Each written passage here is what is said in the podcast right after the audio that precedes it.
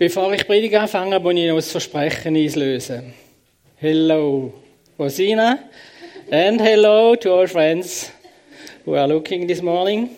Ja, also jetzt muss ich aufhören mit Englisch, das ist besser für euch und für mich.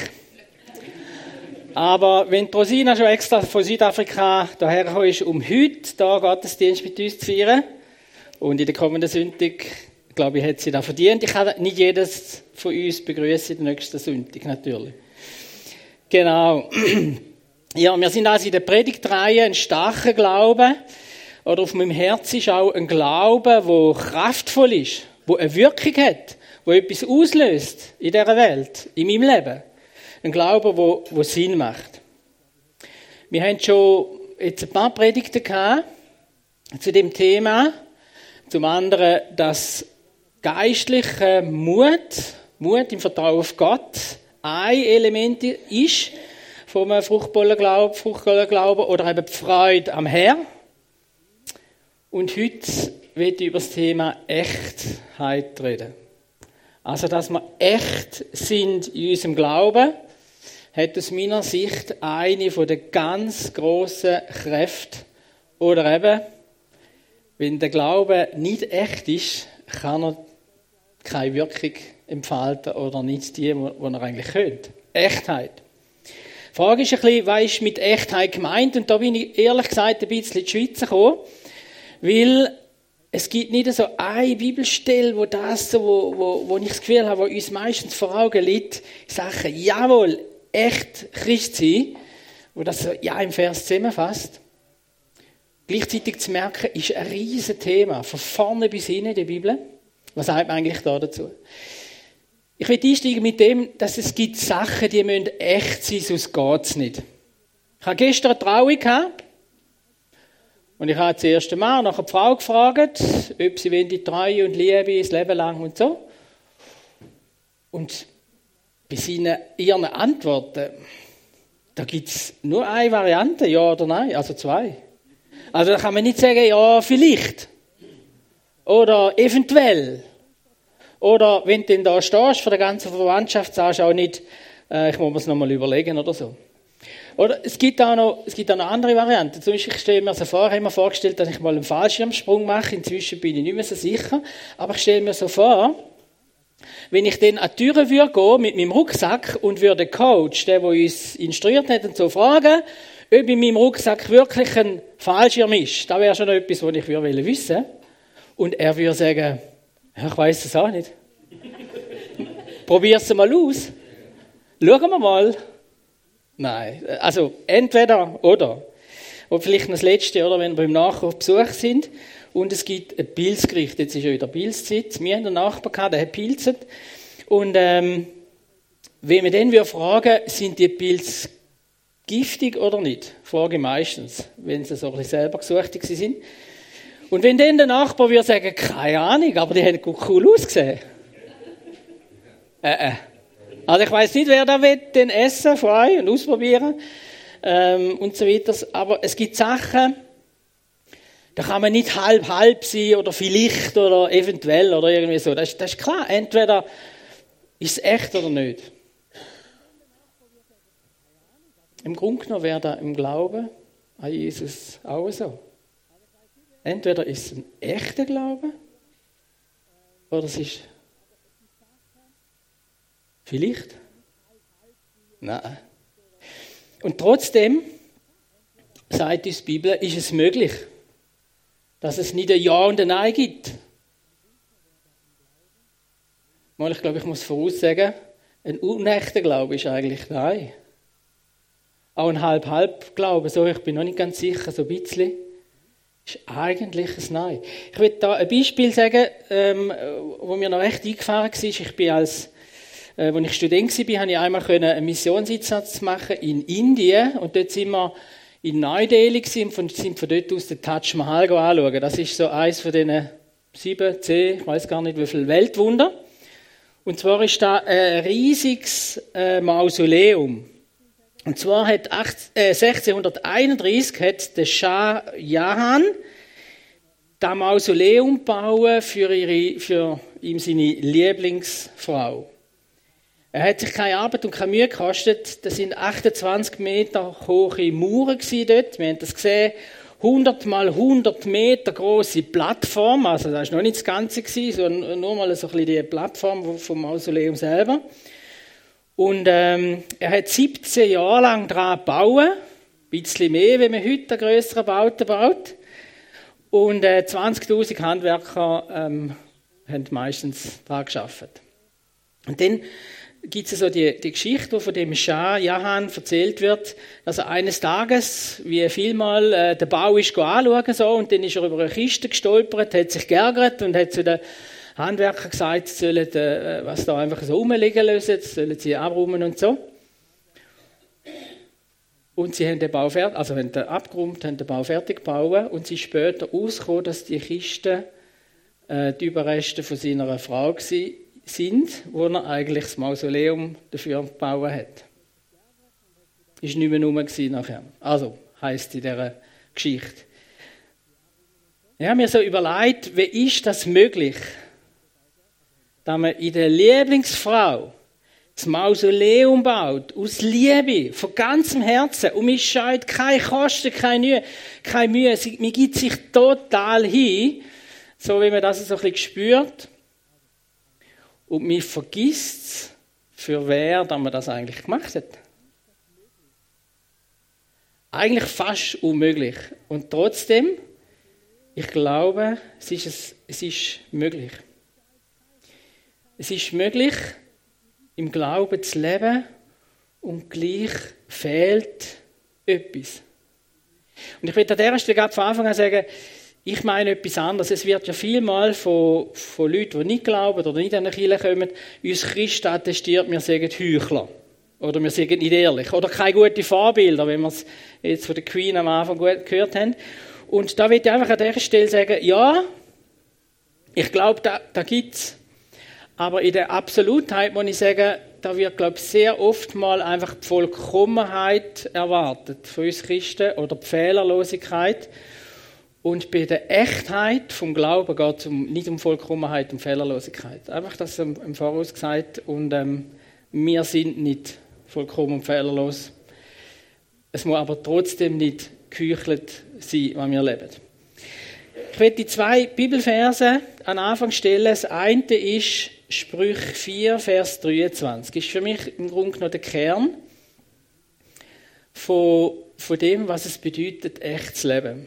Sprüch 4,23 Behüte dein Herz mit allem Fleiß, denn daraus quillt das Leben. Behüte dein Herz. Ich sage es jetzt äh, gerade schon bewusst, behüte dein Herz in Gottes Gegenwart und Gottes Gegenwart in dir mit allem Fleiß, denn daraus quillt das Leben. Das geistliche Leben und das ganze Leben. Die zweite Bibelstelle ist ein bisschen längere, Offenbarung. Offenbarung 3. Offenbarung hat Sendschreiben an sieben Gemeinden, wo es dort mal so ein bisschen äh, äh, die Standardgemeinden sind. Und das, erste, äh, das letzte war Laodicea. Gewesen. Und da dazu würde ich sagen, alle, also bis auf eine Gemeinde, aber eigentlich haben alle Gemeinden sind die vorgestanden, daneben zu ziehen. Bei einer Gemeinde ist sogar gestanden, man sagt, du lebst, aber du bist tot. Finde ich, finde ich mega aussage. Und jetzt da kommt nochmal eine andere, wo, wo ähm, nämlich Laodicea, wo auf, eine, auf einem gewissen Sinn vielleicht fast noch härtere äh, Kritik ist an die christliche Gemeinde. Und so heißt da, dem Engel der Gemeinde in Laodicea schreibe, ich kenne deine Werke, dass du weder kalt noch warm bist. Ach, dass du kalt oder warm wärst. Weil du aber lau bist und weder warm noch kalt, werde ich dich ausspeien aus meinem Munde. Du sprichst, ich bin reich und habe genug und brauche nichts und weißt nicht, dass du elend und jämmerlich bist, arm, blind und bloß. So Herr kann nur Jesus reden mit uns. Ich rate dir, dass du Gold von mir kaufst, das im Feuer geläutert ist, damit du reich werdest und weiße Kleider, damit du sie anziehst und die Schande deiner Blöße nicht offenbar werde. Und Augensalbe, deine Augen zu salben, damit du sehen mögest. Welche ich lieb habe, die weise ich zurecht und züchtige sie. Sei nun eifrig und tue Buße. Siehe, ich stehe vor der Tür und klopfe an. Wenn jemand meine Stimme hören wird und die Tür auftun, zu dem werde ich hineingehen und das Abendmahl oder das Mahl, oder wir müssen eigentlich auch übersetzen, mit ihm Gemeinschaft haben und er mit mir. Soweit die, die Aussage. Man muss sich vorstellen, als sieben Hauptgemeinden und da Laodicea, wenn du nicht umkehrst und Buß tust, dann werde ich dich ausspucken, sagt er von seiner, oder? von seiner Gemeinde sagen. Ein mega Herzurteil. Ähm, und interessant ist noch ein das Umfeld. Es ist, äh, Laodicea hat dort mal gelebt, elf Kilometer südlich von Hierapolis. Und Hierapolis, dort in der Umgebung, hat es heiße Quellen gehabt. Und die sind mit einem Wassersystem auch unter anderem auf Laodicea geführt worden. Und diesen Quellen hat man Heilkraft zugesprochen, medizinische. Das sind wichtige Quellen gewesen. Und man sagt das logischerweise auch von dem, von dem Weg her, wo die haben müssen machen, dass natürlich nicht mehr heiß sind bei Laodicea. Und das Bild braucht jetzt Jesus, um Gemeinde zu beurteilen oder ihnen etwas äh, nachzubringen. Laodicea ist also lau gewesen. Da gibt es verschiedene Auslegungen dafür. Die äh, ist klar, was ein bisschen drin steckt. Sie sind nicht mehr so brennend. Sie sind nicht brennend im, Ge im Geist. Wir können sagen dezent, bedacht. Vielleicht können wir sagen zurückhaltend.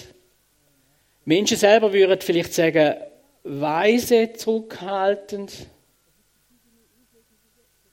Genau.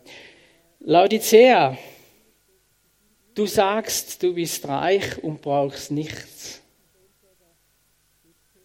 Das heißt, die damalige Gemeinde, auch das ganze Umfeld ist so gewesen, respektive die, die, die ganze Stadt dort rundherum, die haben eigentlich kein Problem gehabt, auch nicht mit der Kirche der Christen. Sie haben keine Verfolgung müssen leiden, die Stadt, also die, die Christen dieser Stadt. Und die Stadt selber und auch die Christen, die sind wirtschaftlich auf gutem Fuß gewesen. Sie haben keine Irrlehrer gehabt, wie gesagt, keine Verfolgung. Sie sind äh, äh akzeptiert im Volk. Sie sind reich gewesen. Sie haben eigentlich alles können selber machen. Als ich das so ein bisschen gelesen habe, geschichtlich, habe ich gedacht, beschreibt ein bisschen die Schweiz, oder nicht? So. Gut, jetzt haben wir ein Problem mit Strom und so natürlich. Vermutlich andere Länder werden noch größere Probleme haben. Item auf jeden Fall, es ist so alles weise, dezent. Man hat alles, was man braucht. Und scheint so, als wäre das eigentlich die allergrößte Gefahr, um es Eigentliche zu vergessen. Ich sage jetzt die eigentliche Kiste vorzutun. Wir brauchen ja nichts. Wir sind selber groß. Wenn man das so ein bisschen anschaut, die Aussage und in die Bibel, äh, noch weitere Bibelstellen sucht, dann findet man das ähm, zuhauf. Ich tue ein paar bisschen rauslesen. Matthäus 7, 21. Es werden nicht alle, die zu mir sagen, Herr, Herr, hä? in das Himmelreich kommen. Nicht alle, die zu mir sagen, Herr, Herr. Also, sie sagen Herr und kommen nicht in den Himmel. Sondern die den Willen tun meines Vaters im Himmel. Es werden viele zu mir sagen an jenem Tage, Herr, Herr, haben wir nicht in deinem Namen geweissagt? Haben wir nicht in deinem Namen Dämonen ausgetrieben und viele Wundertaten getan? Dann werde ich bekennen, ich habe euch nie gekannt. Ich habe sogar geistliche Sachen gemacht, nicht bloß irgendwelche Aussagen. Oder Jakobus 2, Vers 17, genauso ist es mit dem Glauben, wenn er allein bleibt und aus ihm keine Taten hervorgehen, ist er tot. Oder Matthäus 15, 7 bis 8 finde ich auch noch starke Aussage, wo Jesus sagt, mein Volk ehrt mich mit den Lippen, aber mit dem Herzen sind sie nicht dabei. Oder, jetzt mal den hören, hä? Matthäus 23, 26, du blinder Pharisäer, reinige zuerst das Innere des Bechers, damit auch das Äußere rein werde. Und so weiter. Es gäbe eine ganze riesige Liste.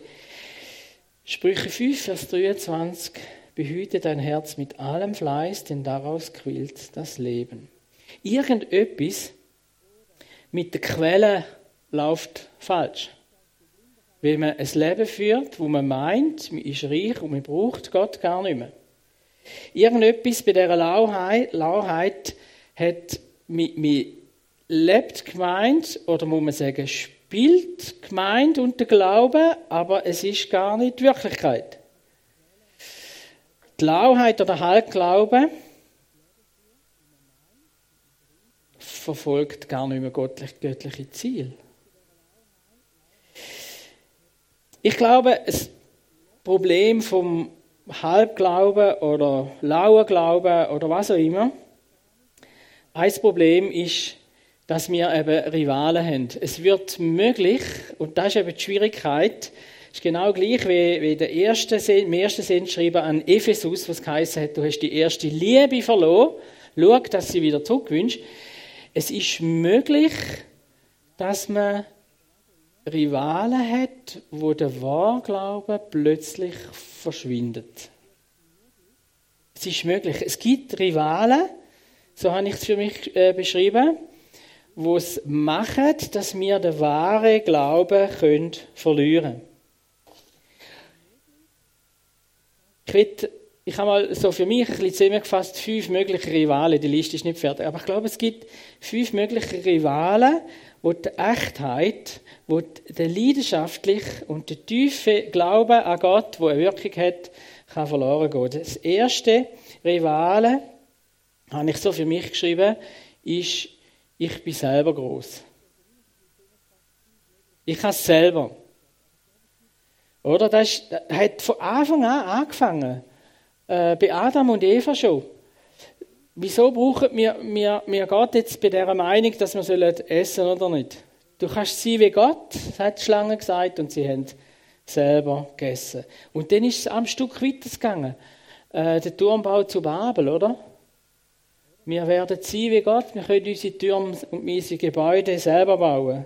Und so weiter und so fort. Und da drin sagt Psalm 127 richtig, wenn der Herr nicht das Haus baut, so arbeiten umsonst die daran bauen. Ähm, und ich glaube, da Bewusstsein ist verloren gegangen. Und wie schnell ist die Gefahr da, dass wir, wir können und sollen ja Sachen organisieren, wir sollen und können Kirchen bauen, wir sollen und können unseren Verstand und unser Können einsetzen, aber sobald wir Gott nicht mehr brauchen oder wenn wir Gott nicht mehr als Ziel haben, ähm, läuft etwas falsch. Wir sind selber groß und wir brauchen Gott nicht mehr, ohne dass wir es merken. Oder der zweite Rival ist, so tun, als ob. Also das steckt auch ein bisschen in dieser Lauheit drin. Man spielt den Glauben, wie ich es vorher gesagt habe. Oder man versucht vor allem Erwartungen von anderen zu erfüllen.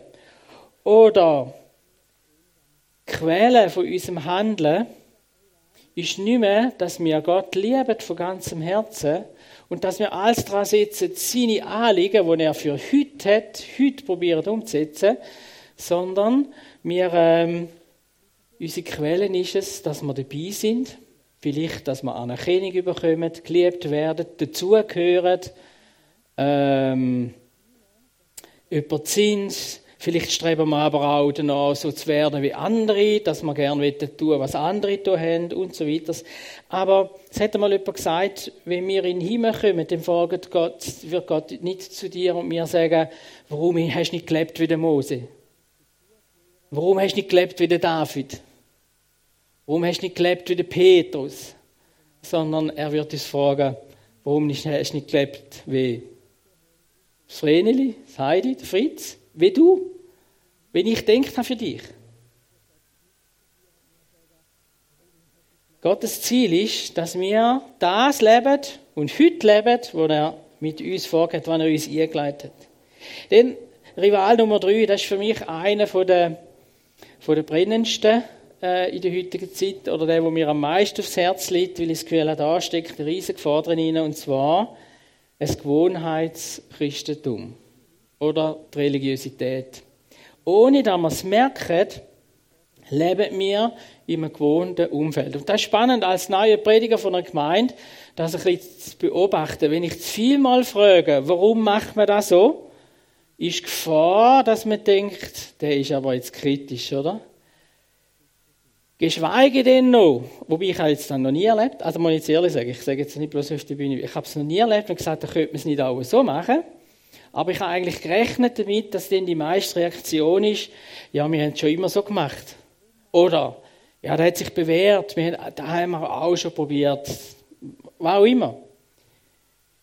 Und wenn mir manchmal Leute sagen, weißt, wir haben ganz neu gestartet in unserer Gruppen oder in unserer Arbeit, oder? Das ist, wir sind total flexibel, frei und kreativ und wir sind offen für neue Impulse und so, dann muss ich heutzutage sagen, mm, die ersten Gewohnheiten bildet man am zweiten Tag und die tiefsten am dritten und eine Woche später kannst du es schon fast nicht mehr ändern.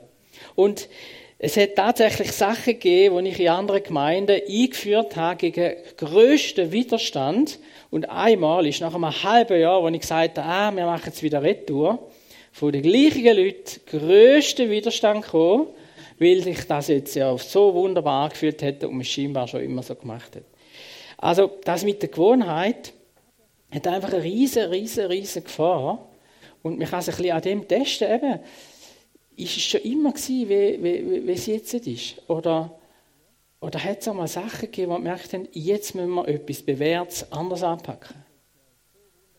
Ähm, ich glaube, das ist, und bei uns, das ist jetzt ja äußerlich vieles, aber ich glaube, dass gerade eben auch im Herzen hinein sich Gewohnheiten so schnell einschleichen und wir gar nicht mehr merken, dass wir es aus Gewohnheit machen und nicht aus Beziehung nicht aus Liebe, nicht aus Überzeugung, Gott zu ehren, sondern weil es uns jetzt so wohl ist und weil es mir jetzt so gefällt und weil ich das schon immer so hatte und weil man es und so weiter. Ihr versteht das ein bisschen. Das ist wahrscheinlich eines der ganz größten Gefahren, die uns passieren können, ähm, aber wir müssen da keine äh, äh, Sorgen haben. Da ist schon Israel vor uns gegangen. Ähm, wo wir müssen sagen haben, es ist nicht das Richtige, es ist nicht das, was Jesus will, es ist nicht das wahre Leben. Aber ich will noch den Rival äh, 5, muss ich ganz schnell schauen, nein, Rival 4. Wir sind mit anderen beschäftigt, erwähnen.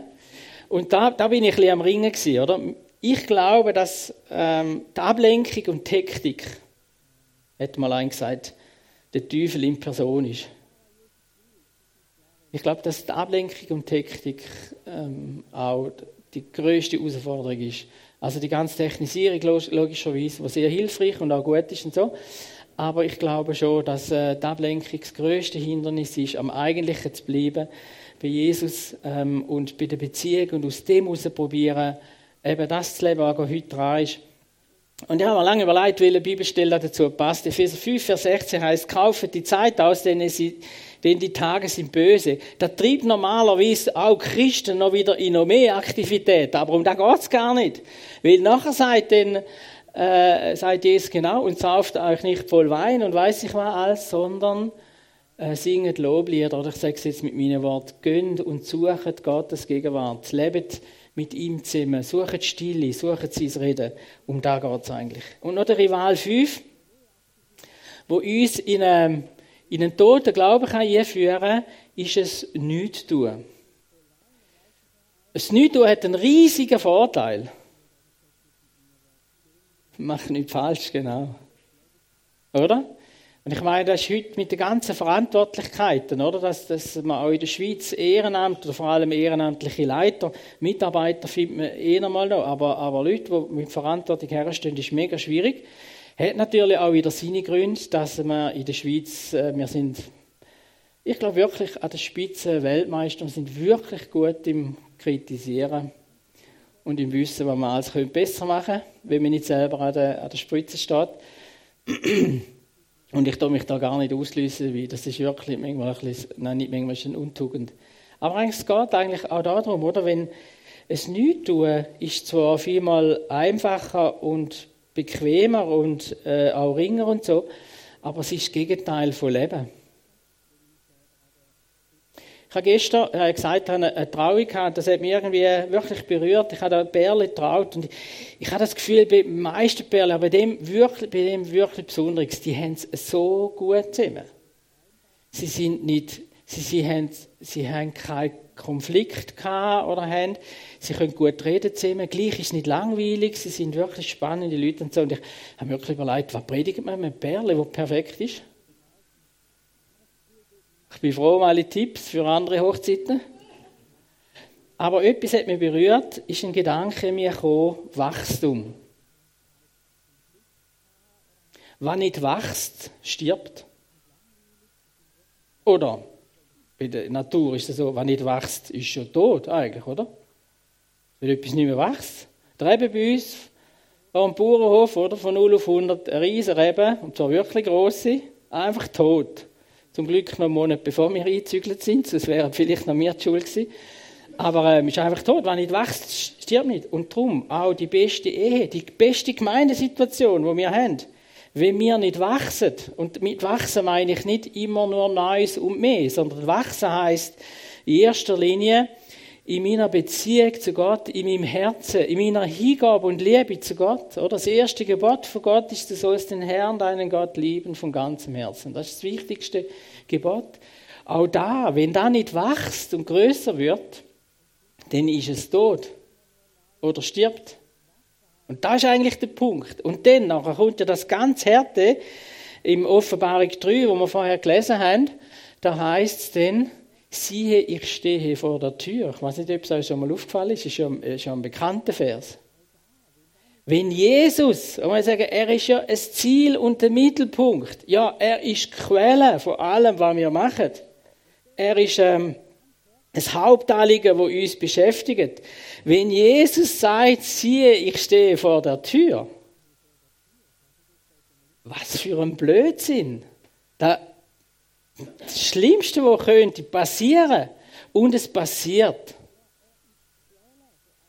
Es gibt ganze Werke, da bin ich überzeugt, ganze Arbeitszweige, vielleicht sogar auch Kirchen in der heutigen Zeit, ich will das und kann das nicht beurteilen, wo, wo Jesus gar nicht drinnen ist, wo Jesus gar nicht Quellen ist, wo Jesus gar nicht Ermutigung ist, wo Jesus gar nicht das Ziel ist, wo das Reich Gottes und die Liebe vom Vater im Himmel gar nicht der, Hauptwert sind drinnen. Und wo Jesus und der, der himmlische Vater mit, mit seinem Königreich, mit seinem Wert von Güte, von Liebe, von Großzügigkeit ohne Ende, von Vergebungsbereitschaft, wie es es noch niemand gelebt hat, wo da gar nicht drinnen ist, wo es gar nicht drinnen gelebt wird, sondern es ist außen vor und Menschen sind verbittert. Uh, das hätte ich nicht draufstehen, habe ich gesehen. Menschen sind verletzt. Menschen können nicht vergehen. Menschen können nur mit gewissen Gruppen zusammenleben, mit anderen will ich nichts zu tun haben. Menschen beten gar nicht und, und hören. Es ist möglich, dass Jesus außen vor ist. Das hat mich ganz neu berührt und ich habe mir überlegt, wir müssen uns verschwören als Kirche und als Christen. Und wir müssen einander sagen, wie man den Eindruck kennt, Jesus ist außen vor. Und das, da gibt es schon Zeichen, wo man erkennen, das was ich vorher beschrieben habe. Wenn nicht die, die Kultur, von, von, die Königskultur vom Adel, von der Ehe, von der Wertschätzung, von der Liebe, von der Gebung, wenn das nicht lebt in einer Gruppe oder in einer Kirche oder so, dann ist die Chance sehr, sehr groß, dass Jesus außen vor ist. Und das Coole ist ja, dass er klopft. Er wird gern ihr. Solange wir leben. Er wird gern ihr. Hat ein riesen Anliegen. Und warum sperren wir die Türen denn manchmal zu? Und sagen, oh, wenn jetzt Jesus würde kommen, also jetzt so voll, oder? Es heißt ja vielmal, wenn Jesus voll kommt, heißt ja das denn, okay, er übernimmt die Führung ja, dann ist ja die Chance da, dass ich den da machen muss, er sagt. Und ich echt jetzt in meinem höheren Alter noch in Mission in den Süden. Oder was will der recht dem von mir? Oder vielleicht kommt Jesus hier und sagt, schau, dies und jenes ist nicht gut. Wer will denn da? Und da einfach trainiert sagen, ähm, es ist, es ist einfach nicht richtig, Angst haben vor Jesus. Es ist falsch, weil Jesus bringt nicht das Gericht, bringt nicht Strafe, bringt nicht Kritik. Ich meine, wenn er jedem Petrus begegnet ist, nach all dem, was er ihn ja dem verraten hat und jämmerlich verraten hat, hat er ihm ein Frühstück gemacht. Und er hat ja nur eine Frage gehabt. Hast du mich gern? Das ist deine Frage. Und wenn wir sagen, ja, ich hätte dich gern, dann ist alles gut. Und dann kann er wieder die heiße Quelle sein, wo Sachen heilt in unserem Leben wo Sachen wegschwimmt, wo man gar nicht recht merkt. Er kann die Quelle sein, wo er sagt, aha, darum machst du äh, Seniorenmittag, ah, darum bist du äh, in der Jungschar, ah, darum machst du Kids-Treff. Und er ist der, der uns neue Ideen gibt, der uns neue Ermutigung gibt. Und ähm, er ist der, der uns hilft und sagt, aha, darum machen wir das. Echt sein, nur noch zwei kurze Gedanken dazu. Zeit fehlt, wenn ich es am Anfang gesagt habe. Aber die zwei Gedanken will ich noch ganz kurz sagen. Es, äh, das Echtsein hängt von dem zusammen, was wir besorgt sind in unserem Herz. Die Frage, was erfüllt unser Herz? Und das Zweite ist, kann Gottes Geist uns leiten? Leben wir im Strom vom Heiligen Geist oder ist das nur punktuelle Geschichte? Die zwei Sachen. Das eine ist eben, was erfüllt mein Herz? Ist es Gegenwart und das Reden und Güte und seine Quellen, wo, wo, wo immer wieder heilt und so, ist, ist das? Oder, oder was, was sammelt mir alles an in unserem Herz? Und das andere, kann Gottes Geist uns leiten. Für mich ist da der Nelson Mandela ein ganz großes Vorbild gewesen. Ich habe einen Pastor kennengelernt in Amerika, wo, äh, wo den Nelson Mandela persönlich kennengelernt hat.